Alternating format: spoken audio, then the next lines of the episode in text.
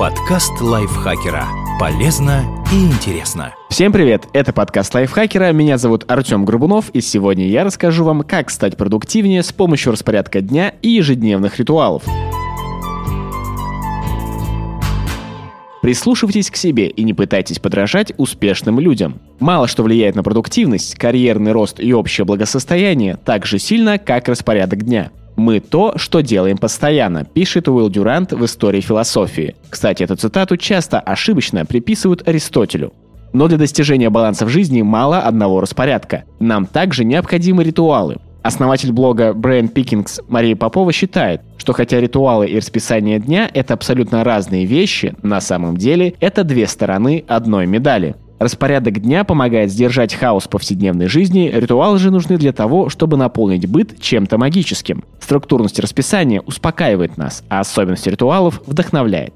Поэтому наша задача правильно вписать ритуалы и распорядок в современный рабочий день и постоянно совершенствовать их. Составьте распорядок дня, который подойдет лично вам. Наверняка у вас есть своя утренняя рутина. Это то, что вы делаете сразу после пробуждения. Идете в душ, готовите завтрак, планируете день едете на работу. Могут быть и вечерние эквиваленты. Это действия, которые помогают расслабиться и отключиться от суеты трудовых будней. На самом деле у каждого из нас уже сформировался собственный распорядок дня. Согласно исследованиям, около 40% наших регулярных действий основаны на привычках. Однако далеко не все прививают их себе сознательно, исходя из личных целей и возможностей. Вот почему так много людей интересуются расписанием успешных предпринимателей и деятелей искусства. Кажется, составим подобный план на день, и он приведет нас к тем же деньгам и славе. Но слепое копирование чужого пути не сделает вас таким же продуктивным. К тому же мы часто видим причинно-следственную связь там, где ее может и не быть. Ведь то, что генеральный директор Apple просыпается каждый день в 3.45 утра, не означает, что именно это привело его к успеху, и уж точно не гарантирует вам того же. Наоборот, самый эффективный распорядок дня – тот, который работает лично для вас. Вы должны принимать во внимание естественные приливы и упадки энергии и планировать важные задачи на то время, когда точно сможете их выполнить.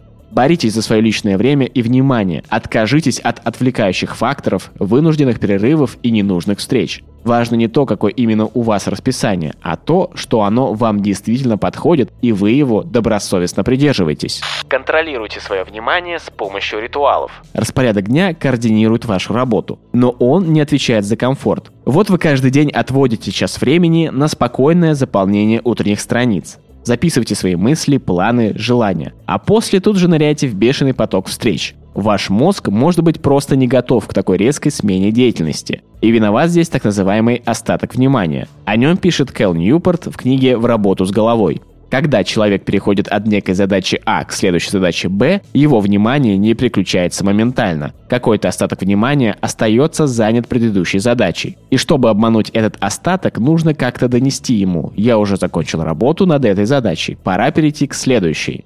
Для этого и нужны ритуалы повторяющиеся действия, к которым вы привыкли. Это может быть регулярный сон после обеда или небольшая разминка перед важной встречей. Ритуалы похожи на ежедневную рутину и могут даже быть ее частью. Однако в них заключен более глубокий смысл. Они помогают успокоиться, расслабиться или подготовиться к новым действиям. Сделайте ритуалы особенными. На работе случаются такие моменты, когда ритуалы могут помочь справиться с ситуацией и взять свое внимание под контроль. К примеру, вам пора переключиться с написания документа на личную встречу.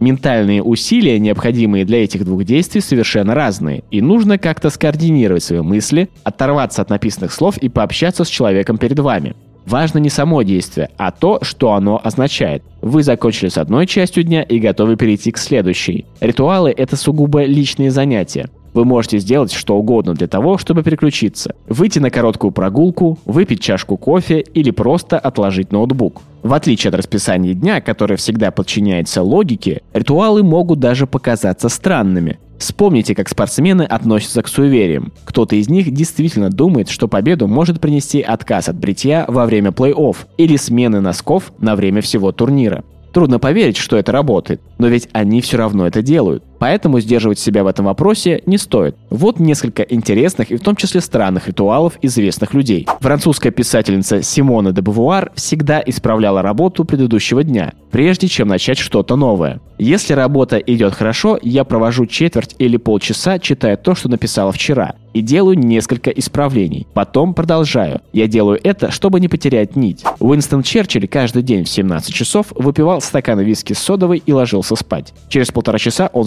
вставал, принимал душ и ужинал. Это помогало ему разграничить утреннюю работу и вечернюю и разделить один трудовой день на два. Стивен Кинг приступает к творчеству в промежутке с 8 часов утра до половины девятого. Перед тем, как начать писать, он обычно выпивает стакан воды или чашку чая. Садится в то же кресло, что и всегда, раскладывает бумаги по своим местам. Цель этих одинаковых ежедневных действий – дать сигнал своему мозгу, что пора погружаться в фантазии. Пикассо отказывался выбрасывать обрезки своих ногтей из-за страха расточительства своей сущности. Чарльз Диккенс всегда спал лицом к северу, думая, что от этого растет его творческий потенциал. Некоторые относятся к ритуалам скептически, но исследования показали, что эти действия помогают сохранять самоконтроль и справляться с неприятностями. А еще они уменьшают чувство тревоги в стрессовых ситуациях и в целом положительно влияют на рабочий процесс. Отчасти это связано с тем, что мы делаем выводы о себе, анализируя собственное поведение. Когда мы повторяем один и тот же ритуал, это значит, что мы дисциплинированы, мотивированы и сосредоточены. Подкаст лайфхакера.